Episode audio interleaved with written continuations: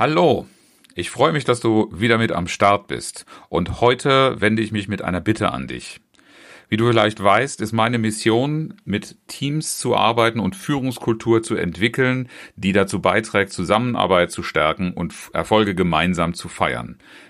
Wenn du also Menschen kennst, für die das interessant und hilfreich ist, dann sei doch so lieb und empfiehl diesen Podcast weiter, damit möglichst viele Menschen von meinen Tipps profitieren. Und nun viel Spaß bei der aktuellen Episode.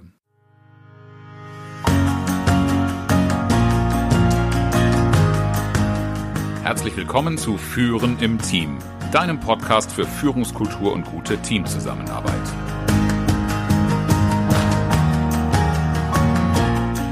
Mein Name ist Oliver Bayer. Ich helfe Teams, ihre Zusammenarbeit zu stärken und Erfolge zu feiern, ohne Verantwortung abzuschieben.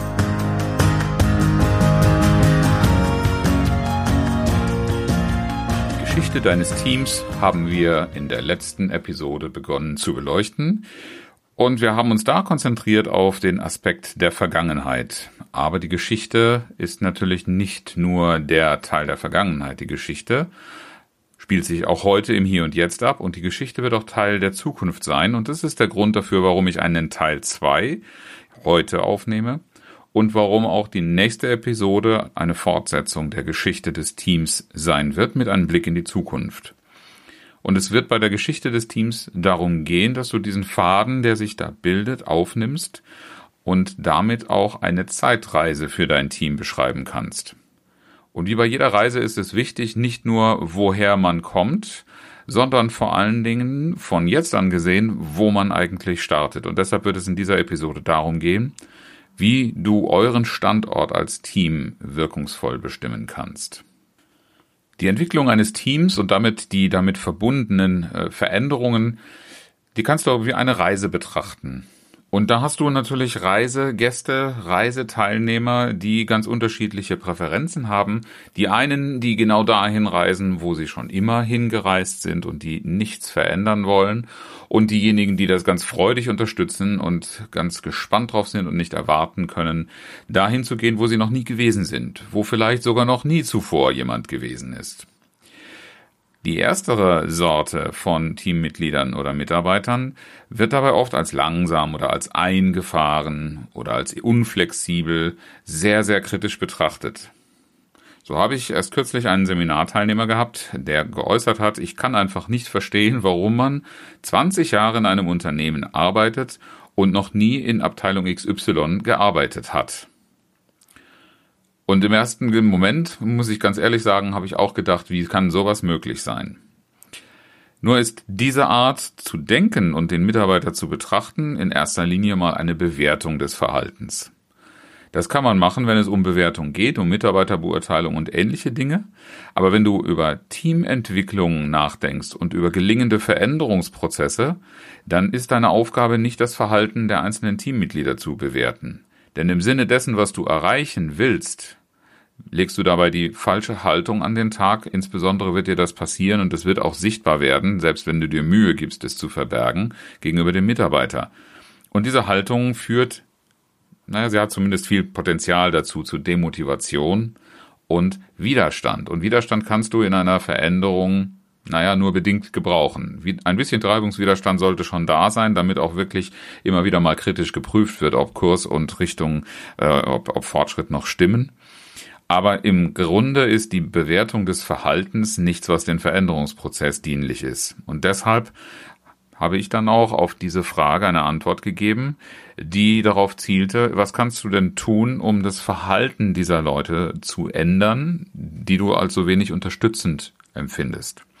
Das sollte unser Augenmerk sein bei einer Teamentwicklung und bei der Begleitung von Veränderungen, bei der Durchführung von Veränderungen. Die Motivation der Teammitglieder, der Beteiligten zu wecken, deren Werte zu berücksichtigen und das Ganze zu integrieren.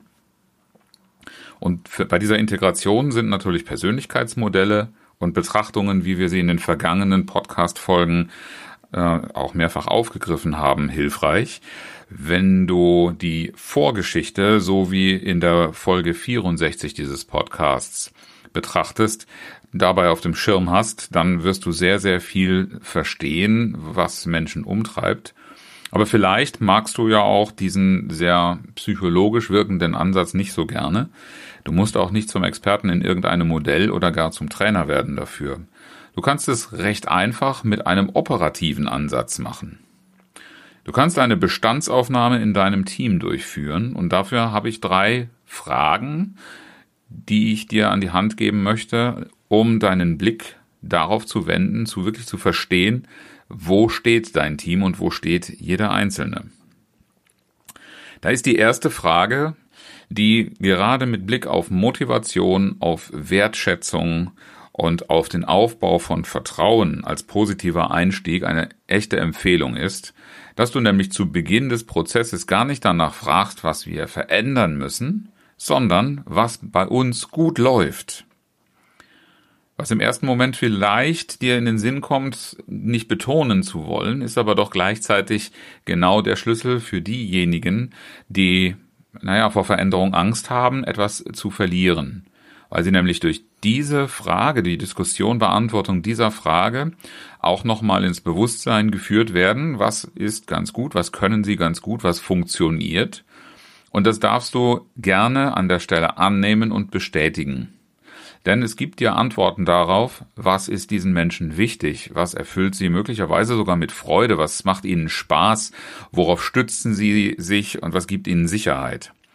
Und gleichzeitig macht es auch aufmerksam darauf, was ist bei uns bewahrenswertes und was sollten wir durch Veränderungsbemühungen nicht beschädigen, damit es nicht dann so läuft, dass du mit den Händen etwas aufbaust und mit dem Hinterteil das Ganze gleichzeitig wieder umschmeißt, beziehungsweise das schon Erreichte umschmeißt.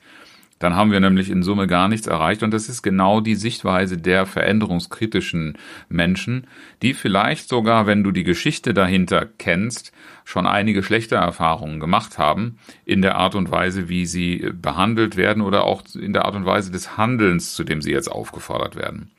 Also die erste Frage und da ruhig Zeit nehmen und im Raum stehen lassen, annehmen, nicht diskutieren, nicht kleinreden, was läuft bei uns gut. Und dann auswerten im Sinne von, was ist den Mitarbeitern, was ist dem Team wichtig. Aber selbstverständlich bleiben wir an dieser Stelle nicht stehen. Ich habe dir drei Fragen angekündigt. Und die zweite Frage fordert natürlich auch jeden Einzelnen zum Perspektivwechsel auf. Vorteil dieser Perspektivwechsel ist, egal wen im Team du hast, äh, der lieber kritisch oder lieber optimistisch auf die Dinge blickt oder zufrieden, du hast beide abgeholt, wenn du beide Typen, beide äh, Seiten auch auf beide Fragen antworten lässt weil es zwingt dann denjenigen auch die nicht so präferierte Seite mal anzusprechen. Menschen, die eher gerne positiv sich über Dinge freuen, werden hier ebenfalls dann danach befragt, womit behindern wir unseren Erfolg? Und diese Frage habe ich ganz bewusst so formuliert, denn wir behindern uns. Diese Frage lenkt ganz klar darauf, was ist am eigenen Verhalten möglicherweise nicht ganz so, wie es sein sollte und wie könnte dieses Zusammenspiel besser laufen. Und was, behindert, was behindert wird, ist ja unser Erfolg. Das heißt, gleichzeitig werden die Teammitglieder, werden die Befragten noch dazu aufgefordert, zu formulieren, was sie als Erfolg verstehen. Auch das ist ganz, ganz wertvoll für dich zum Zuhören, wenn du diese Frage stellst und beantworten lässt. Denn hier kommt raus, wie bewusst eine Zielorientierung vorhanden ist oder vielleicht auch, was im persönlichen Zielkorridor deiner Teammitglieder liegt. Ich habe in einem der früheren Podcasts äh, schon mal darüber gesprochen, dass die Aussage, wir wollen doch alle dasselbe, so eine Gleichmacherei ist, die dem Team und vor allen Dingen den Individuen und, und ihren Perspektiven nicht gerecht wird. Darüber gleichmacherisch wegzugehen ist nicht hilfreich und in dem Moment, wo ich danach frage, was behindert unseren Erfolg, bekomme ich eine ganz klare Aussage, wo möchte derjenige eigentlich sehen, dass das Team hinläuft und was ist das problematische Verhalten, über das wir einmal reden müssten. Und auf die Art und Weise schlägst du eben die zwei Fliegen mit einer Klappe. Auch diejenigen, die normalerweise nicht so kritisch daherkommen, sind jetzt ganz gezielt gefragt.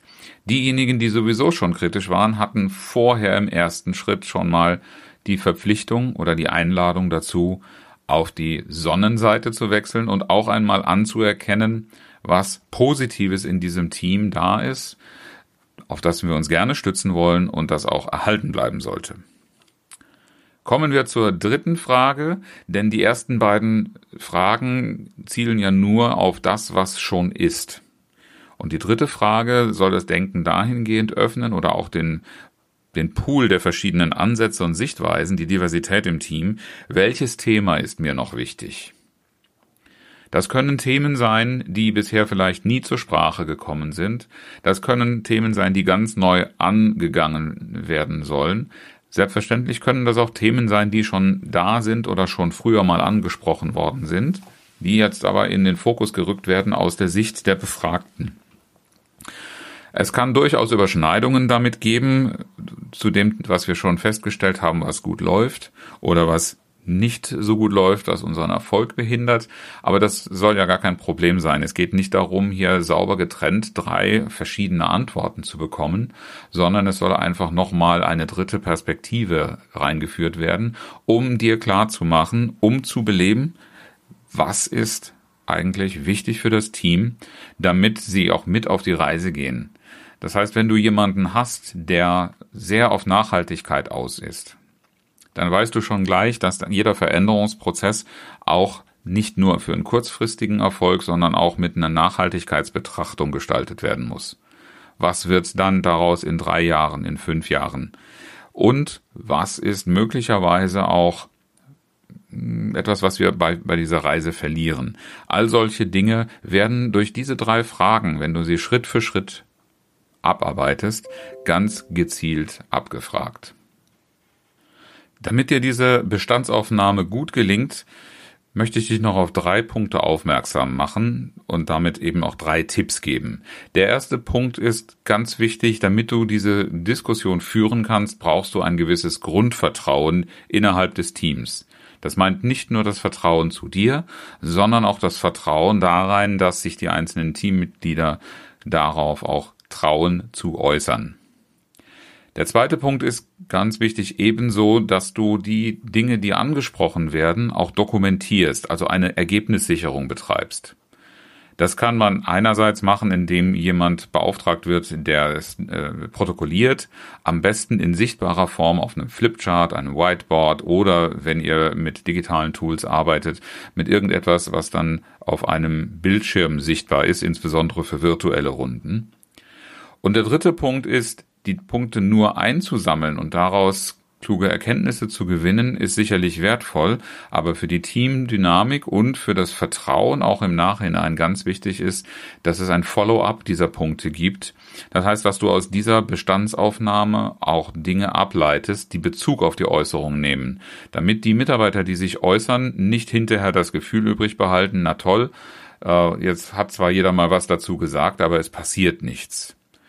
Wenn du diese drei Tipps gut beachtest, befolgst, dann wirst du eine ganz starke Energie aus der Gruppe mitnehmen können und damit eben die Motivation, die du brauchst, damit das Team bereit ist, sich aufeinander einzulassen. Damit dir das gelingt, nimm dir unbedingt einen Moderator mit an Bord oder fungiere auch selbst als Moderator und bleib aus der Diskussion selbst persönlich raus. Und falls du das nicht selbst machen möchtest, gibt es A die Möglichkeit, jemanden aus der Personalabteilung zu befragen. Da ist man oft sehr hilfsbereit für genau solche Entwicklungsmaßnahmen. Gerne stehe ich dir auch dazu Verfügung, erstens diese Bestandsaufnahme zu gestalten und zweitens das Ganze auch in einen Prozess einzubetten, der dich und dein Team wirklich voranbringt zu einer stärkeren Zusammenarbeit, zu einer Bewältigung von Krisen und zur Steigerung von Ergebnissen, damit ihr gemeinsam Erfolge feiern könnt. Nutze dazu gerne meine Sprechstunde, den Link findest du in den Show Notes und ich freue mich darauf, mit dir darüber zu sprechen, in welcher Weise ich deinen Prozess mitgestalten und unterstützen kann. Zum Abschluss auch dieser Podcast-Folge habe ich wieder ein inspirierendes Zitat mitgebracht Heute von Benjamin Franklin. Mit 20 regiert der Wille, mit 30 der Verstand und mit 40 das Urteilsvermögen. Herzlichen Dank fürs Zuhören und schön, dass du dabei warst. Bis zum nächsten Mal in diesem Podcast, wenn es heißt Führen im Team, Zusammenarbeit stärken und Erfolge feiern. ohne dass Verantwortung abgeschoben wird. Ich freue mich auf dich.